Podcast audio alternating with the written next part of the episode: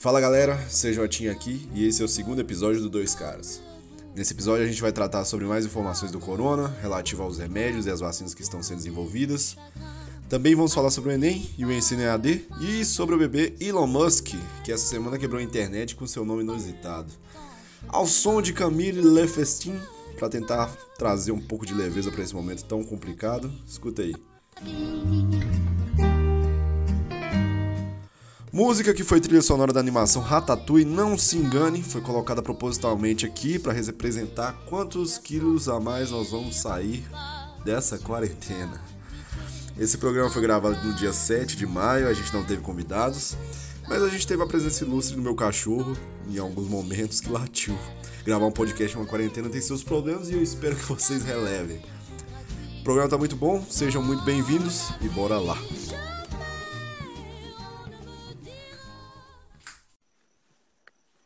Saudações, meus queridos ouvintes. Eu sou Vilela, está começando o seu segundo programa de Dois Caras. Programa que vai trazer informações, opiniões e várias notícias. Gostaria de falar com vocês é, aquele assunto que provavelmente vai estar presente em toda semana nossa até essa quarentena acabar, mas não vamos nos delongar muito nesse assunto porque temos outros assuntos mais não mais importantes, mas tão importantes quanto para falar também.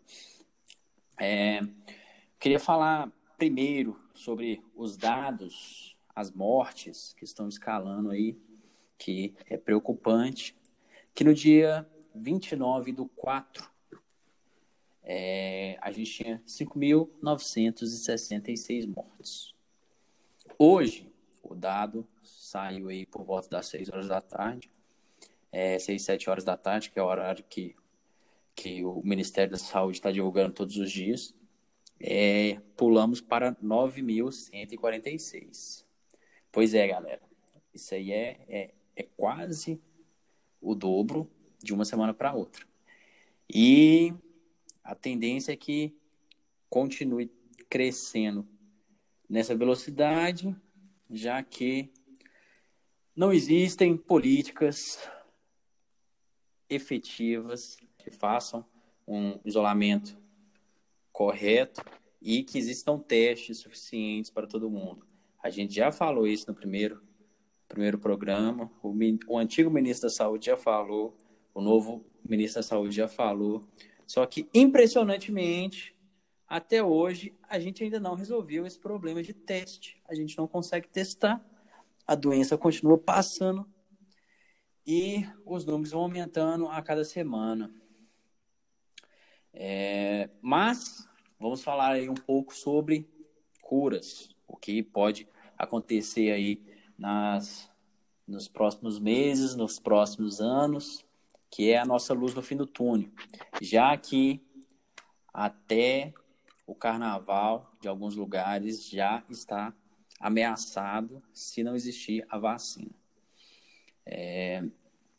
Primeiro, eu gostaria de falar para vocês aí sobre a questão da vacina, que, de acordo com a Atila e especialistas, é, não sai comercialmente para assim, a massa antes de 2021, porque não vai ter tempo de testar e não vai ter tempo de produzir.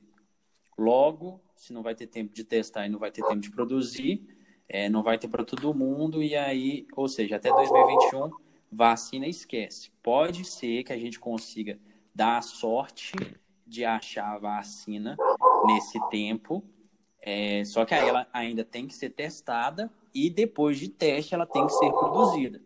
É, o nosso ministro da Saúde, inclusive, é, disse ontem sobre é, como o governo brasileiro pretende fazer para conseguir essa vacina assim que ela sair. Basicamente, pelo que eu entendi da proposta dele, é que negociar com laboratórios que possivelmente vão produzir a vacina que assim que a vacina sair, o Brasil vai ter uma cota, seja de 2% do total das vacinas que vão ser produzidas, 10%, 20%, enfim. é, vai ser basicamente isso é, que eles vão, que, que eles querem. É, uma coisa que eu gostaria de falar sobre as possíveis curas pro coronavírus é sobre os experimentos é, in vitro. Porque o que acontece? Eu vi até uma tirinha, uma tirinha bem nerd, um humor bem nerd, é, mostrando um, dois cientistas num laboratório e tem um cientista que está comemorando porque ele está usando uma droga em células in vitro e, e aí a, é, a doença, né, no caso a, a doença que ele está tentando matar está morrendo. E aí o outro cientista faz uma piadinha com ele dizendo que in vitro até uma arma pode ser usada para matar o vírus. É... Em resumo, o que essa tirinha quer dizer?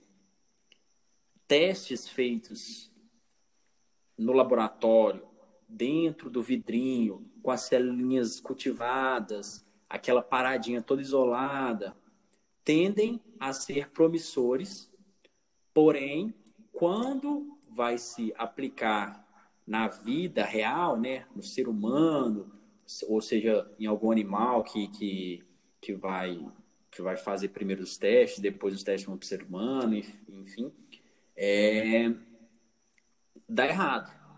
Dá um efeito colateral não esperado, dá alguma coisa que faça com que o, o, o vírus é, ou ele não, não morre da, da, maneira que deveria morrer, ou o efeito colateral no, no, no, no ser humano é muito grande, então não vale a pena, é, porque vão, vamos supor que eles acham um, uma cura para o coronavírus que você toma, sei lá, três, duas semanas do remédio, uma pílulazinha lá, e aí depois você nunca mais na sua vida vai vai ter coronavírus, está comprovado, e isso e aquilo, pá. Só que aí você vai ficar cego. Então não, não faz sentido utilizar uma droga que vai te deixar cego e sem coronavírus, porque é, é, é um malefício que está causando. Ah, é, vai ter gente, ah, mas é melhor ficar cego do que morrer. Gente, eu não estou entrando nesse, nesse mérito. Eu só estou criando um, um, exemplo hipotético do, do que pode acontecer aí. E hoje o nosso amigo CJ também está presente. Vou chamar ele aí. Fale um pouco, disserte um pouco sobre tudo isso que está acontecendo no mundo, né? Essa doencinha maravilhosa e também sobre as possíveis curas que estão sendo é, identificadas, exploradas, tentando ser descobertas. Fala aí, CJ. Muito bem, é, eu quero dar as boas-vindas a todos ao segundo episódio dos Dois Caras. É, bom, para a gente falar um pouco sobre essa questão da, da cura que está sendo pensada, a gente tem que levar em consideração um pronunciamento que o presidente da OMS fez na semana passada, e que tem até uma fala atrelada ao que o Vilela falou, e ele falou basicamente que a gente só vai poder ter uma cura razoável e aplicável na sociedade entre 10 e 16 meses. Então, basicamente, esse ano é muito pouco provável que apareça alguma forma de ter um controle em massa da doença. É, é situação mesmo de, de acontecer algo envolvendo a sorte mesmo de algum cientista conseguir uma, uma cura ou uma vacina ou alguma coisa que implique é, diretamente que a gente vai ter uma, uma cura relativa ao coronavírus. O que a gente tem agora é uma corrida direta pela essa, atrás do, da cura do corona, é, a vacina em si, apesar de ter várias pesquisas, está se colocando mais pressão sobre uma um possível remédio, que é, que é mais fácil de se elaborar. E já foram levantadas várias hipóteses de, de medicamentos que poderiam ser utilizados para combater o corona nas pessoas infectadas, Covid-19.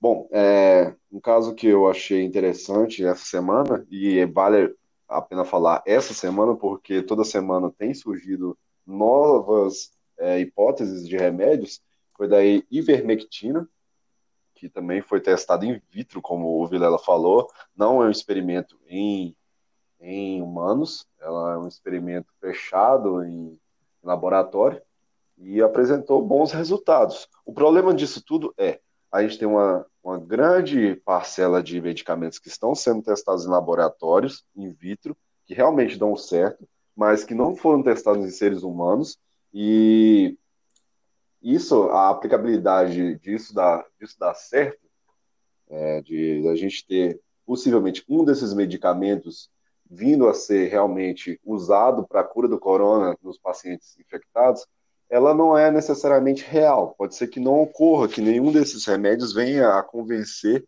para enfrentar o vírus. Que é o caso da ivermectina, que teve é, uma, uma chance de tratamento de 93%. E era um anti. creio que seja antirretroviral. Bom, a gente já teve a cloroquina, já teve um medicamento advindo do Japão, chamado Avigan, e toda semana surge um, um, medicamento novo. A grande questão é, ter um método científico, você tem que ter uma testagem em massa, ou pelo menos uma testagem em seres humanos. Eu já ouvi falar que estão sendo aplicados em algumas pessoas na Europa, não aplicado, mas foram recrutadas pessoas na Europa por ONGs para fazerem o uso de medicamentos ou de vacinas e terem observação próxima das pessoas da ONG, dos médicos da ONG, e essas pessoas seriam contaminadas e é, seriam assistidas se haveria ou não a funcionalidade dessas, desses métodos, dessas, dessas vacinas, desses remédios. Bom, é, isso aceleraria um pouco se, é, no caso, o, o, método utilizado surtisse efeito. É, fosse comprovadamente testado que ele, ele surtiu efeito para enfrentar o corona.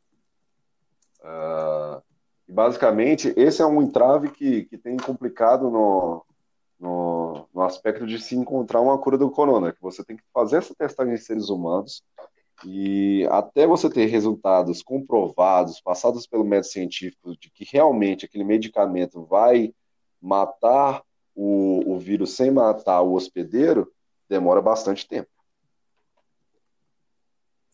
É isso aí, CJ tinha é, eu queria só, só dar um, um, uma leve pincelada sobre esse assunto aí para a gente poder pular, que é o seguinte, é, o, o, é muito importante o teste, porque às vezes é, é, que nem o caso da cloroquina. A cloroquina já, é, já foi provado que quando ela é utilizada em grandes quantidades, ela acaba prejudicando o paciente em vez de ajudá-lo.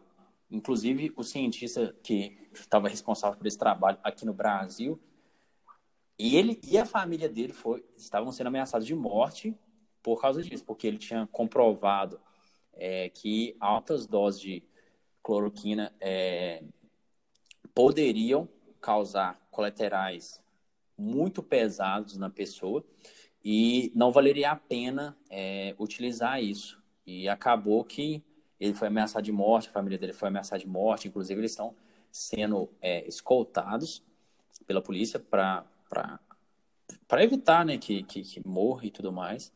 E, e, e, é isso, a gente tem que parar com essa ideia de que, ah, testei no vidrinho deu certo, vou usar no humano e vai dar certo. Não, gente, não é assim. É, se fosse assim, é, nenhuma doença faria o que o Covid-19 está fazendo com a nossa população. Nenhuma doença traria tanto estrago e traria tanto medo, né? Porque.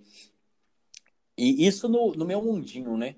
É, as pessoas próximas a mim, eu percebo que elas estão cada dia é, com, com mais medo, porque, por exemplo, hoje em dia, hoje, semana passada eram 6 mil mortes, essa semana já são 9 mil mortos e está escalando muito rápido. Uma coisa é que esse número pode parecer só um número.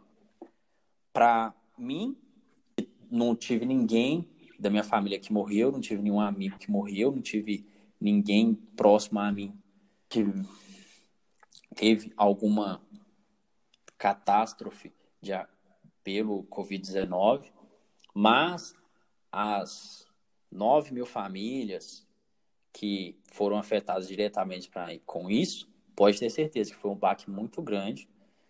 E outra coisa que eu queria falar, esses 9 mil aqui não são 9 mil, porque a gente tem que lembrar que o sistema de saúde está em colapso e, em algumas regiões, e isso acarreta em outras mortes. Porque a UTI está cheia, então se chegar um cara, sei lá, que levou uma facada, que acabou de um sofreu um acidente de carro, é, pode morrer porque não tem leito de UTI para colocar ele e isso vai acabar gerando mais e mais mortes. É isso aí, CJ. É o que eu tenho para falar sobre esse assuntinho. Diga aí seu último comentário para a gente poder falar do nosso assunto principal da semana. Acrescentando ao que Vilela disse, é, as possíveis consequências do uso da cloroquina podem causar arritmia cardíaca é, e alterações no batimento cardíaco. É, só um adendo mesmo a, a essas questões de, do uso da cloroquina, que lá no começo foram, foram falados até pelo governo, que seria o principal medicamento a ser utilizado para combater o coronavírus, e a cada dia que passa vai sendo menos falado nele e mais sendo proposto outros métodos. É isso aí, galera. Encerramos esse assunto de Covid. Querendo ou não, o próximo assunto tem um pouco a ver, mas é um assunto mais objetivo. É... A educação. Vamos falar sobre educação, que é uma coisa que está realmente sendo um outro grande problema aqui no nosso país. Primeiro, é... o Covid-19 fez com que fechasse as escolas, fechasse as faculdades, fechasse todo vamos dizer assim, um, um aprendizado que já, já estava planejado para todo ano. E o que acontece? É, o Enem, até a semana passada, o ministro chegou, fez um pronunciamento dizendo que o Enem é uma competição que está todo mundo sendo atrapalhado pelo Covid-19, que ou seja, é, para ele o que o menino de escola pública que não tem aula está é, tá sendo tão afetado quanto um menino de particular que tem um aplicativo, tem uma plataforma que ele tem aulas online com o professor. É, é uma coisa muito justa, né? Porque os dois estão tendo as mesmas oportunidades. É, e esse pronunciamento foi no dia 31 de março. Para quem, quem não viu, só procurar na internet aí o nosso ministro falando essas, justamente essas palavras que eu disse aqui. É, dizem que o Enem é uma competição e que está todo mundo sendo atrapalhado da mesma maneira. Gostaria de comentar isso um, um pouquinho, que é o seguinte: primeiro, que se o Enem fosse uma competição, ele já seria a competição mais desleal ou mais injusta que eu já vi aqui no Brasil porque a educação no Brasil não é homogênea. Isso é, é um fato. Não tem como, é impossível você comparar um aluno de escola particular de um aluno com escola pública. Existem escolas públicas que têm um ótimo padrão. Existem escolas particulares que não têm um ótimo padrão. Concordo. Mas esses dois pontos são exceções. Eles não são regra. Porque, por regra, a média da escola particular é maior do que a média da escola pública. Isso é um fato. Não pode procurar no MEC, pode procurar em uma ONG que você queira, pode procurar qualquer meio de informação que você vai ver que a média da escola particular brasileira é maior do que a média da escola pública brasileira. Isso se deve por muitos fatos. Uma das coisas que dizem é que a democratização da educação no Brasil fez com que ela caísse na qualidade. É, muita gente fala que, principalmente os avós, né? Os avós são impressionantes. É, eles falam, não, porque na minha época a escola pública era uma maravilha. Na minha época, não sei o que. Na minha época, o, o aluno respeitava o professor. Na minha época, enfim. É, eu, eu só queria comentar um pouquinho sobre essa minha época, porque na época dos nossos avós, grande, a grande maioria das crianças e dos adolescentes não estavam na escola. Isso é um fato. Hoje em dia, já existe muita evasão da escola, principalmente de homens no ensino médio, por, por devido à responsabilidade que tem que tomar. É, às vezes eles começam a ter que ajudar realmente na renda da família e acabam tendo que abandonar a, a escola. Isso também acontece com mulheres. E é, acontece que na época dos nossos avós, existiam uma massa muito menor de alunos com uma renda X destinada para a educação. Hoje, existe uma renda quase equivalente, vamos dizer assim, àquela época, destinada à educação, só que existe o dobro, o triplo ou o quádruplo de alunos no sistema. Ou seja, é o mesmo dinheiro para menos gente. Logo, não conseguimos comparar, quero dizer novamente, não conseguimos comparar o padrão da escola pública com a escola particular. E aí, CJ, o que, você acha sobre o nosso ministro da Educação, com essas grandes palavras que ele sempre diz em seus pronunciamentos? Bom, é, o que eu queria esclarecer aqui para o ouvinte é uma, é, é só uma questão aqui do podcast mesmo. Eu e o Vilela, a gente deveria fazer contrapontos um do outro aqui sobre certos assuntos. Mas o panorama atual, ele, ele converge de uma forma que eu, eu não consigo é, discordar do Vilela em certas coisas. Primeiro, vou falar sobre o Weitraub. Desde o começo, ele se apresenta de uma forma, no mínimo, polêmica, o adjetivo que a gente pode colocar aqui. As declarações dele são sempre levadas de uma forma que não tem como você olhar pela uma boa forma. Converge também com a forma que o presidente detalha sobre alguns assuntos. Mas vamos focar aqui um pouco no assunto do Enem. É, em si, eu, eu sou um grande crítico do Enem, porque eu acho que você fazer um teste de acesso a, a um serviço público seletivo, eu acho complicado as universidades federais, estaduais, toda a sociedade paga por ela. Toda a sociedade paga impostos que são revertidos para a educação e depois são aplicados nas universidades. Mas você tornar aquilo ali é, um clube fechado, ao meu ver, não faz nenhum sentido. Não faz sentido nem na legislação. Você ter que ter um teste para uma pessoa entrar e exercer de algo que todo mundo paga. É, focando no, no assunto da semana, que é a data do Enem, que até então estou falando que não vai mudar, eu acho que seja uma, uma artimanha política falar essa informação no meio de uma tormenta que a gente está vivendo. Eu creio realmente que vai sim mudar a data do Enem, porque é irreal hoje pensar em uma sala lotada com 50 para 60 alunos, ou talvez até menos, 30, 40 alunos, e o Enem, de uns anos para cá, tem sido sim um motivo de orgulho nacional, porque você faz uma operação gigantesca mesmo, ela tendo falhas, você consegue fazer provas que levam até os lugares mais longínquos possíveis. Que tem, é uma operação que envolve até mesmo o exército em alguns casos. E você colocar alguma instabilidade, falar sim, nós vamos ter o Enem nessas datas, ao mesmo tempo pode ser um tiro para o alto como um tiro no pé, que é o caso. Uh, algumas pessoas vão relevar o assunto, mas outras vão levar em consideração que seja um fato negativo. Em si, o que eu acho é que é um fato criado propositalmente para que se tire um pouco o foco dos outros assuntos, porque, de fato, o Enem não deve acontecer nessa data. E a propaganda que foi utilizada inicialmente, de que alunos é, deveriam estudar porque todos são alunos e todos são iguais, ela também é irreal porque você não reconhece a, a natureza e a realidade do Brasil. É, o Enem, ele é mercado. Você tem instituições educacionais que foram criadas só para preparar pessoas para passarem no Enem, para passarem para a universidade que ela quer.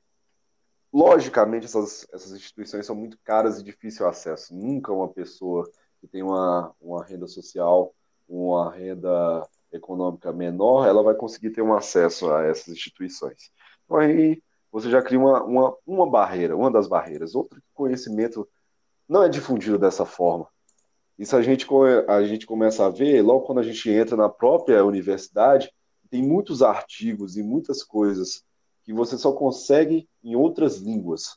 Então, como que você vai tornar, ou como que você vai usar como argumento que o, o, o conhecimento é de fácil acesso, porque a gente tem sistemas como a internet, se nem mesmo quem está dentro da faculdade, quando quer ampliar além do horizonte o que tem o conhecimento, e é aplicável esse argumento para o Enem também, porque não é uma prova fácil, se a gente usa artigos, se a gente procura livros em outras línguas, isso é muito fácil, isso acontece muito. Por que, que você utiliza, porque seria utilizável o, o argumento de que o conhecimento difundido está de tão fácil acesso, em, principalmente na língua portuguesa? Isso não favorece em nada um aluno de, de renda econômica baixa. Ah, basicamente é isso, eu acho que não, essa prova não vai acontecer. Eu acho que é irreal essa tentativa do governo passar que há uma estabilidade nisso e que tudo vai se, se resolver até lá. Para mim, não vai acontecer. É, além do Enem, o que tanto atrapalha as pessoas? Olha, já comentei sobre a questão das escolas públicas e particulares, mas eu também queria ponderar sobre o EAD, nas faculdades, universidades de ensino público, as aulas estão paradas, pelo menos nas que eu conheço, que seria o ENG, o FMG, é, o Cefet, as aqui da região metropolitana aqui de, de BH. Não posso informar sobre as outras, mas, a princípio, é, todas estão fechadas. O semestre foi cancelado e não está tendo aula. Enquanto que nas escolas, nas faculdades, universidades é, particulares, meio que deram um jeito de continuar com as aulas aos trancos e barrancos. Teve muito. Um, é, eu, por exemplo, é, tive muito problema com o professor, porque não é culpa do professor também, eu, eu entendo que não, porque não é culpa do professor, porque ele não ministra aulas online, então ele não tem domínio da plataforma. Como aconteceu tudo da última hora, ele teve que aprender de uma maneira muito rápida e acabou que ele não aprendeu da maneira correta e apanhava para o sistema, aí não conseguia é, mostrar o PowerPoint e, enfim, vários problemas é, que a gente teve aí no início. É, agora parece que se normalizou, normalizou e os professores estão conseguindo dar aula. Porém, existe um problema muito grave aí, principalmente para o pessoal da saúde. Eu não faço nada relacionado à saúde, mas eu conheço gente que faz odonto, que faz é, medicina e os caras estão tendo aula em casa e estão pagando três, cinco, seis pau para ter aula em casa. Para mim, não justifica o valor da matéria. É, não, deveria existir uma redução é, de, de, de, uma redução monetária aí nas aulas, porque o serviço não é o mesmo. Aí o pessoal vai falar assim: ah, mas eles ainda têm que pagar funcionário, tem que fazer isso, tem que fazer aquilo. Sim, eu concordo. Mas, até onde eu sei, as aulas mais caras são as aulas de laboratório, que são a de utilização do laboratório. Se eu não estou utilizando o laboratório, então eu tenho que ter uma redução pelo laboratório, porque não faz sentido eu pagar por alguma coisa que eu não estou usando. Não faz sentido nenhum. É, queria só deixar isso isso bem marcado aí na, na mente de todo mundo, porque, querendo ou não, é meio que, é, é quase que forçar o aluno a pagar porque ele tem que formar e não está oferecendo o, o, produto que foi é, ofertado é, inicialmente. Concordo que existem, que exista, né, uma, uma, um cenário que ninguém estava esperando, mas mesmo com um cenário que ninguém estava esperando, não justifica essa falta de redução nos valores das mensalidades e serviços prestados pelas faculdades. É isso aí. Você vai comentar, CJ? Bom, eu queria falar um pouco sobre essa questão do EAD. É, a, a, princípio, é, é uma coisa que decepciona também, nem tanto por parte das instituições, mas por parte da, da atitude também da, do, dos alunos e de todo mundo que está envolvido, até pelo, pelos profissionais que estão envolvidos. É, não adianta a gente reclamar tanto de EAD se em algumas condições em que a instituição dá a estabilidade necessária para que o aluno esteja o aproveitamento de EAD dele, o aluno não quer simplesmente utilizar, não utiliza da forma que deveria ser feita e só critica puramente por criticar. Tem também algumas solicitações que eu, eu discordo, que eu já vi de movimentos estudantis pedindo aumento, não, aumento não, perdão, é, diminuição de, de, mensalidades, que são diminuições irreais. Tá certo, você realmente tem uma diminuição dos custos para você ter, dentro da instituição, você ter a, a operação que você está ali mexendo, mas o custo ainda existe. É, certas coisas não dá para cortar simplesmente. É plausível a gente pedir uma diminuição, sim não acho plausível a gente pedir uma diminuição num valor completamente fora do normal. Você tem uma estrutura e ela está sendo adaptada e ela tem que sofrer até melhoras. Como é que você vai prover essas melhoras se você vai cortar o, o, a parte econômica da instituição? Não dá. É, eu acho que a, a sociedade brasileira há muito tempo anda em estado vegetativo para alguns assuntos. A educação EAD é uma delas que as pessoas sempre fecharam os olhos para ela, mas eu creio que seja, de certa forma, o futuro para muitas coisas. E a gente paga o preço um pouco sobre isso. É isso aí, galera. Essa semana vamos fazer um programa mais curto, um programa mais objetivo, que nossos ouvintes pediram via direct, via e-mail, via fax. Muito engajados, né? É isso aí, para entrar em contato comigo. Chama lá no Instagram, 4.vilela. E essa semana a gente vai começar um novo quadro no nosso programa, que é a bizarrice da semana. O nosso amigo CJ tem várias informações sobre o submundo, Deep Web e afins e vai trazer pra gente aqui qualquer assunto bizarro dessa semana. Fala aí, CJ. E aí, galera? Semana passada a gente apresentou. O que, a gente Na apresentou? Na semana passada a gente apresentou sobre os ETs, mas não teve é. uma. Não era o programa ainda, né? Ah, é mesmo. Isso. É, ainda não era o quadro, mas já, já servia de, de prévia, né? Era, era, era o episódio piloto do quadro.